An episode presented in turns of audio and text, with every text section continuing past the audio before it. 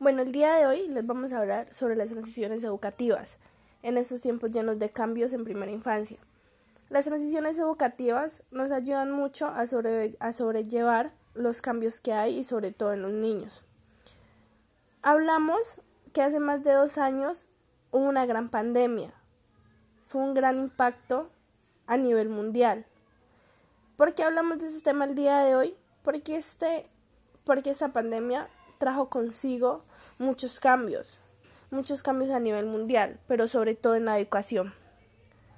Como dijo el, el psicopedagogo Francisco Tonucci, muchos no se han dado cuenta de que el colegio no funcionaba desde antes, pero en esa situación se nota mucho. Creo que lo que nos quiso decir con esto fue que el colegio no funcionaba desde mucho antes, pero nadie se daba cuenta porque estaban yendo a estudiar, regresaban con sus cuadernos llenos de tareas y eso era todo. Se puede decir que fue un gran reto para los docentes esta situación, ya que las clases cambiaron notablemente. La única manera de comunicarse era por medio de una pantalla. Este reto no fue solo para docentes y niños, sino también para los padres de familia, ya que ellos se convirtieron en el apoyo total de los docentes en casa. La tecnología fue uno de los mayores retos, ya que es un medio el cual mucha gente no manejaba. Y además de eso, el reto de que los niños aprendieran igual o más. Tonucci decía que la educación no funcionaba desde mucho antes, ya que nunca la escuela fue mejor de lo que era. Simplemente todo era igual, parco y sin emoción para los niños. En una de las preguntas que se le hizo a Tonucci, que fue una pregunta de gran relevancia, a él le preguntaron, entonces, ¿considera que los políticos no tienen en cuenta a los menores para tomar sus decisiones?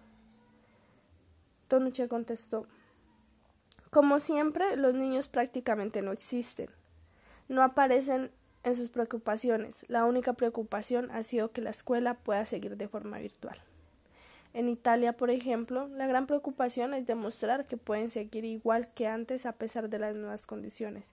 Es decir, lo hacemos casi sin que se den cuenta, sentados como estaban en la escuela, frente a una pantalla haciendo clase y con deberes sin ninguna relevancia. Creo que a partir de esto podemos deducir que la vida es un gran cambio y un gran reto. Pero ¿qué pasaría si todos estuviéramos preparados para estos cambios inesperados? Todo sería muy diferente. En este caso, hablamos de la educación y esas transiciones que ayudan muchísimo a estos cambios. Pero que claro está que debemos de estar preparados con los nuevos cambios y retos en el mundo. Y cómo los niños deben de adaptarse. Los docentes deben pensar cómo hacer para que los niños afronten esos cambios de una buena manera. De una buena manera en la que ellos se sientan bien.